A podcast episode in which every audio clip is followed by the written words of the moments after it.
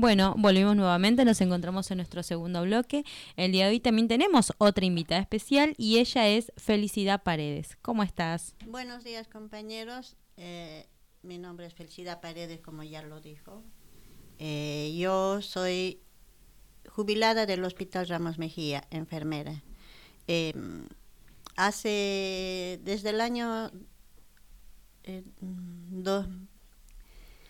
16, del 2016, eh, me hice contacto con, con la CCC mediante nuestro delegado Claudio Gómez, a raíz de que en ese tiempo mi hijo menor había terminado el secundario y no encontraban trabajo.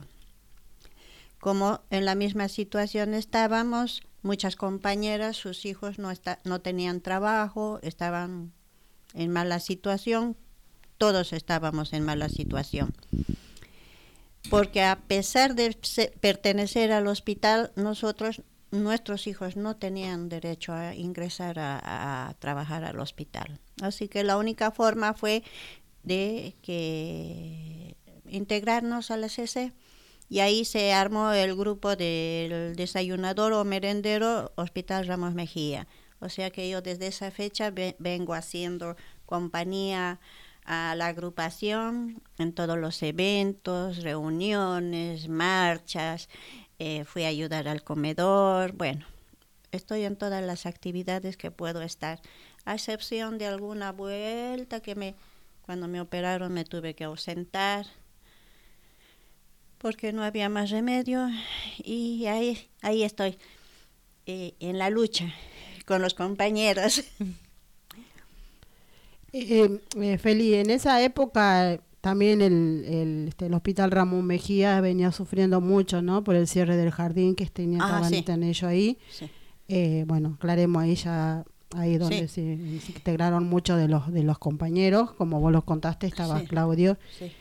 Y bueno, sufrieron mucho las compañeras de, de contanos esa en eso del en esa temporada empezó el acoso, como se podría decir, hacia el personal, hacia el jardín que pertenecía por años, por tres generaciones, perteneció al, al personal de, del Hospital Ramos Mejía. Eh, o sea, el personal venía y dejaba a sus hijos, iba a trabajar eh, y las que amamantaban eh, venían un ratito su tiempo para ir a dar su leche y regresaban a su horario, a su turno. Pero cuando empezó, no sé bien quién fue el personaje que em, empezó a decir que se tiene que cerrar y que no este que no puede estar eh, dentro de un ámbito eh, no está en un ámbito de salud del jardín siempre estuvo por generaciones estuvo el jardín en el hospital y a estas a estas alturas vinieron a sacar se hizo la lucha, se, se bloqueó, se pidió, se hizo muchas cosas para que no se cierre. El jefe de gobierno, creo, esa época había mm, dicho, bueno, había dado su visto bueno de que iban a que les que nos iban a aguantar, que sigamos hasta hacer las tratativas de que mm, poder reubicar al jardín en otro lado. Bueno, todo fue una trampa. Claro, una excusa para que directamente pudieran cerrarla. Eh, como todos bajaron los brazos, nadie estaba atento a ver que no han hecho guardias. ¿De dónde se va a imaginar que van a ir un domingo cuando está mm. vacío y todos entran por el garaje de Venezuela?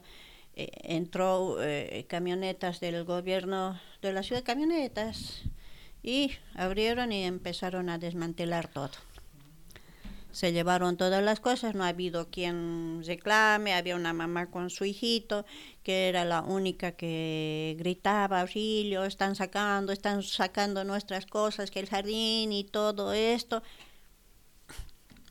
Nadie pone las manos al fuego. Y ahí fue que se cerró completamente el jardín. Creo que ese jardín que estaba en el hospital fue a dar al que está en la calle Catamarca y entre, entre Belgrano y Moreno, que hay una construcción nueva, creo que está ahí. Creo, no sé. Sí, creo que está ahí en la sí, en Belgrano. eh, sobre Jujuy. No, en esa placita que están ahí, ahí construyeron un, jardín grande. Ese, es ese. es un predio muy largo, muy grande, es todo un manzano que era antes todas casas eh, deshabitadas antes, eh, inmuebles deshabitados, yo conozco todo ese lado, lo, lo desmantelaron todo e hicieron la construcción. Está bien, hicieron algo para bien pero no era el hecho que el hecho. que saquen así eh, las cosas del jardín y perjudiquen al personal. Perjudicaron al personal porque como vos decías antes el jardín de, del Ramos estaba en el establecimiento del Ramos ahí al lado. entonces las mamás que tenían que amamantar se tomaban un ratito de su hora para ir a amamantar y, volver. Así es justamente son eran tres generaciones las que han pasado imagínate si mi hija que bueno, hasta ahora va a cumplir 29 años, ha ido de un año, imagínate, hace cuánto tiempo que ha ido a ese jardín mi hija. Y, y las generaciones anteriores, ni te cuento. Hijos, nietos, bisnietos.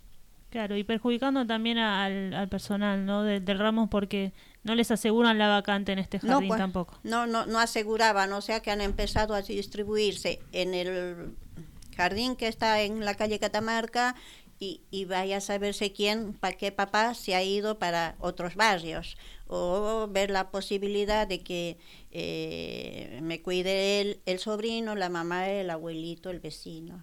Igual este, este jardín no estaba asistido por el gobierno. No. Era solo todo por gente de ahí del personal de lo del hospital. sé que ni siquiera estaba sustituido por el gobierno. No. ¿Entendés? Eran los mismos, los mismos compañeros de ahí del hospital que se unieron y armaron para hacer un jardín maternal para cuidar a aquellos chicos que, bueno, los padres... Cuál fue, cuál fue el pretexto de, de, sacarlos de ahí? ¿Qué le dijeron? ¿Por qué los sacaron? El, el, jardín estaba dentro de un ámbito eh, no saludable para los niños.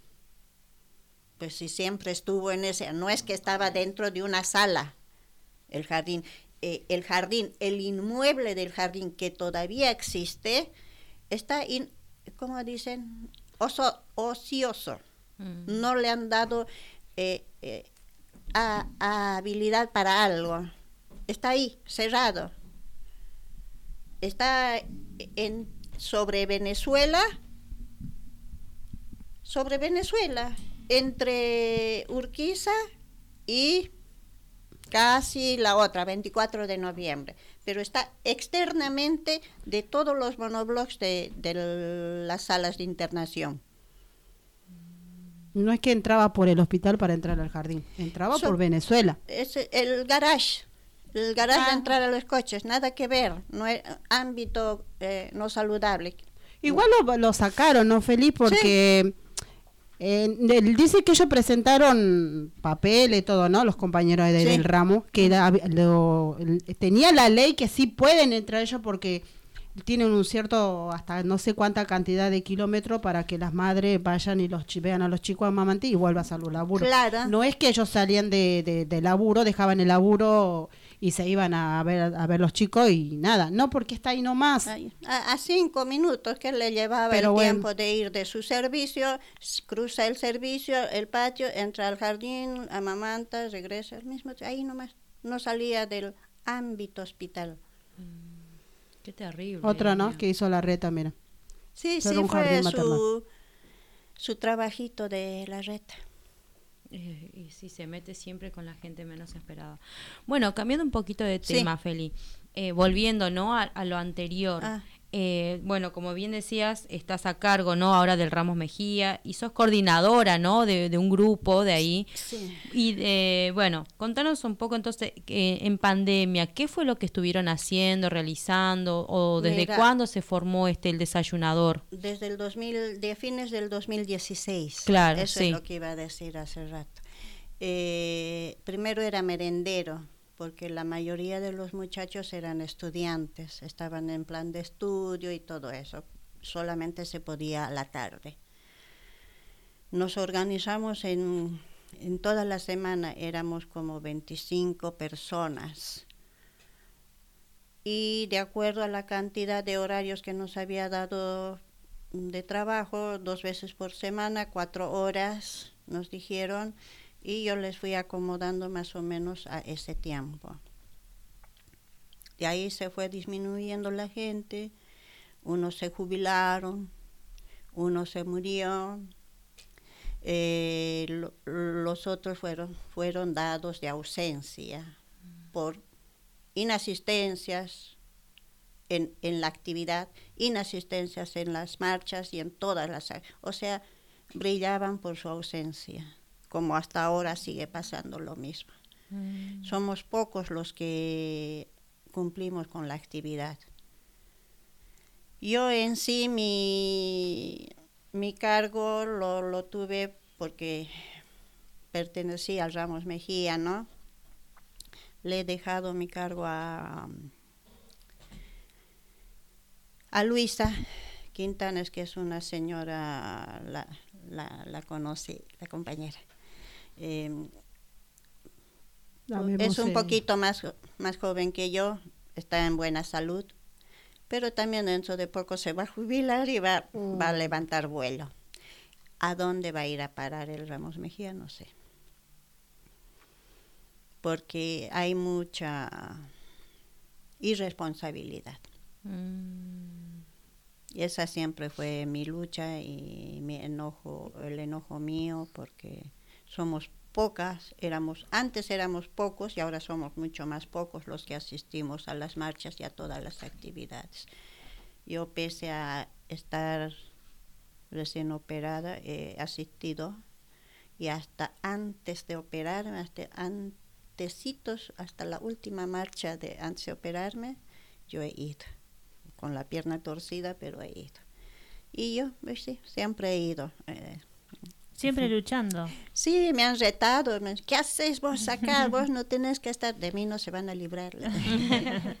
bueno, y es importante esto que decís de, de, compromiso, porque mucha gente, gracias a ustedes, desayuna, ¿no? Es algo tan importante. Sí, es eso.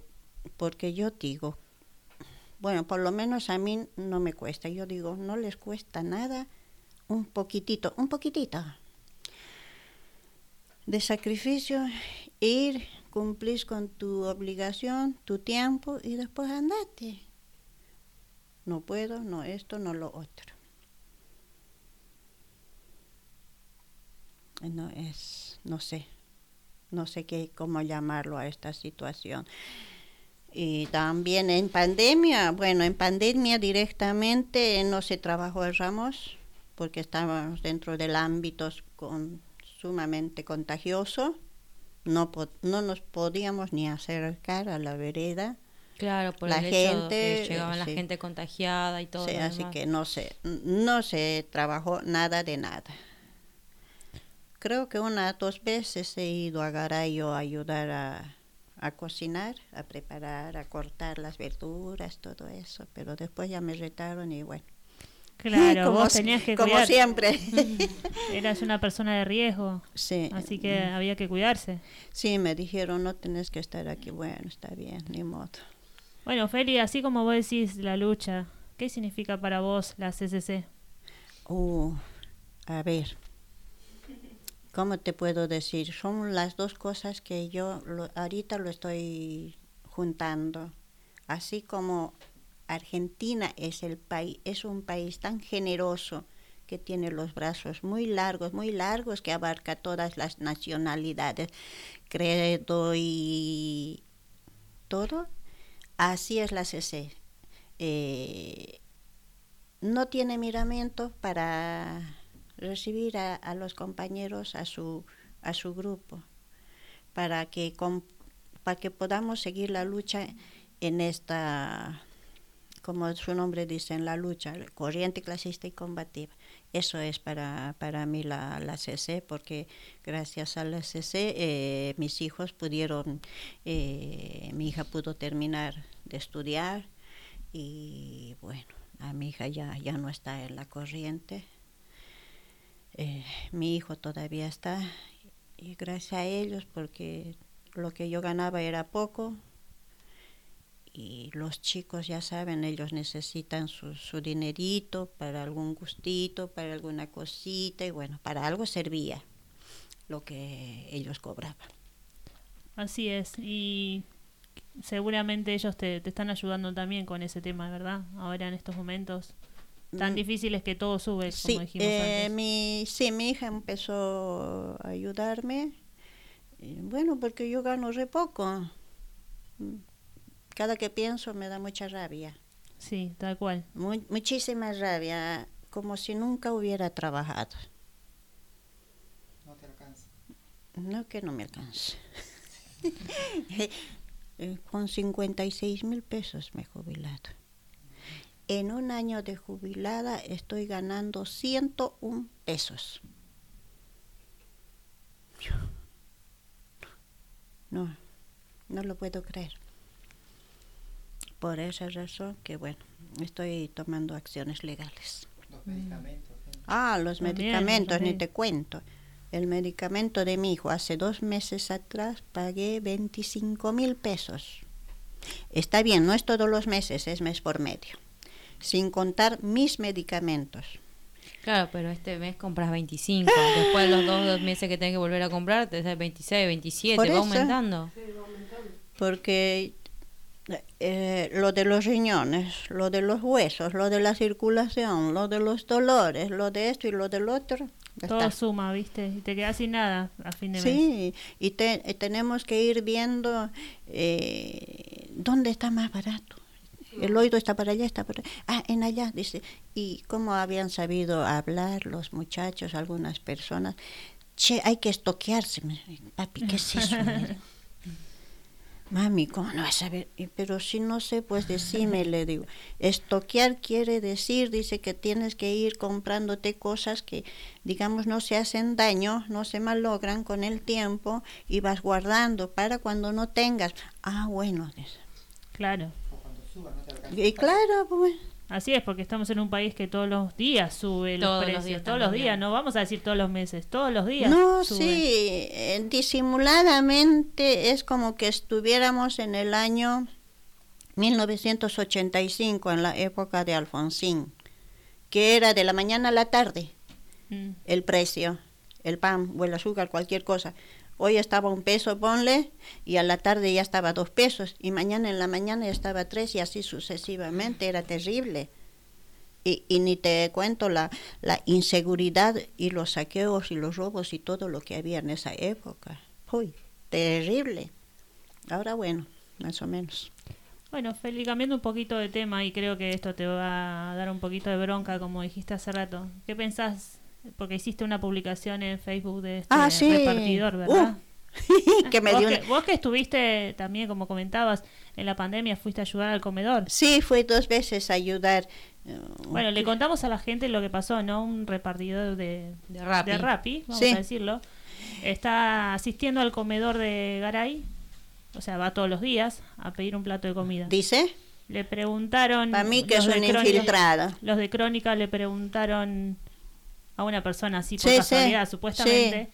Y esta persona dijo un montón de barbaridades. Sí, sí, por eso me enojé y hice, hice capturas de pantalla y lo puse en el Face, porque me dio rabia de cómo va a hablar en contra de la CC y menos de las mujeres que cocinan allá, se están reventando todos los días para cocinar, algo rico porque cocinan una maravilla, eso sí. Eh, y van a decir que de ocho cajas de pollo ellas reparte de una caja de pollo les dan la comida con un pedacito de pollo para tanta gente. y las siete cajas restantes se reparten ellas, se llevan a su casa.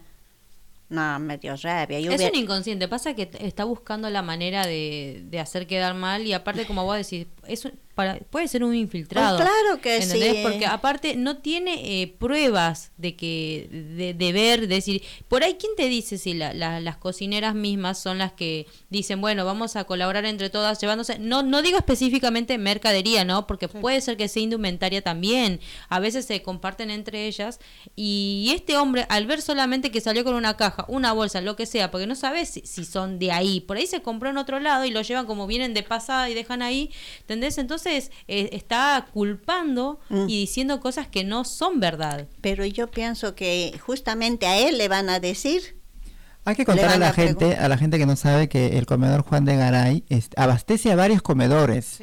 Que ahí llega, este, llegan víveres que no alcanza obviamente para, para la gente que va a Juan de Garay, pero de ahí van a Boedo, a, a, a Soldati, a, a Flores, ¿no? a varios comedores reparten de esa misma mercadería, las reparten a otros comedores porque no alcanza. Y, esos otros comedores no son abastecidos por este tipejo de la reta, ¿no? Que abastece solamente a Juan de Garay, que, que con, poco, que reparte esa mercadería a los otros comedores. No es que se lo llevan las chicas, ¿no? capaz que eso es lo que vieron. No sé, pero igual se habla, se habla No, igual, están hablando al divino cohete para no decir cualquier disparate, porque la verdad a mí me dio muchísima bronca. Sí, yo he visto cómo se trabaja, yo he estado con ellos, así que no se puede hablar. Y pienso que sí, ha habido bastantes likes Aparte, saber que se perjudican ellos mismos, que son los mismos que, van a comer ahí y si obviamente ellos denuncian, esto este, repercute en el gobierno, el gobierno lo agarra como pretexto para no abastecer más al comedor. Todavía. Y al final de cuentas ellos son los que se perjudican, ellos los que después no van a tener dónde, dónde alimentarse, ¿no? No sé en qué cabeza cabe. Hablar la verdad que, que, te agarra bronca, ¿no? Porque él dice, yo lo voy a votar a mi ley. ¿Por qué no va mi ley a pedirle ahora? ¿Dónde está mi ley? Que vaya mi ley, mi ley pedir un plato de comida, uno por un alquiler, un puesto de trabajo. Eso que vaya que le pida a mi ley, que le dé todo. No, bueno, simplemente es invitarlo, ¿no? al comedor, a ver que trabaje un día en el comedor, a verlo, que vea el esfuerzo que hacen las, las chicas que cocinan, las que limpian. Yo creo que por más que lo invitemos a mi ley, va a buscar la, la excusa, la vuelta a todo para poder poner, cerrar. Se va a poner el traje de, de bioseguridad desde la cabeza con todo para entrar adentro, porque si fue a la villa 30, a la, a la villa 31 a, a, la canchita ah, para tener ya el año pasado fue el ah. anteaño pasado para, eh, este para estar con los niños se puso guantes para tocarlos a los chicos ah. Yo, me quería, yo digo, pero no era que está queriendo hacer las cosas bien con la gente de los barrios eh, marginales y todo y les tiene asco. Está loco ese hombre. Bueno. Bueno, Feli, la verdad que un agrado tenerte acá. Ya en otro momento te estaremos invitando para que nos vengas a contar novedades, por ahí cómo viene el ramo, el, el desayunador, ¿sí? Así que, bueno, nada más que agradecerte. Yo les quedo muy agradecidas a ustedes por haberme invitado. No sé qué habré dicho, pero bueno, algo dije. Bueno, eh, hacemos un pequeño corte y en un rato volvemos con más.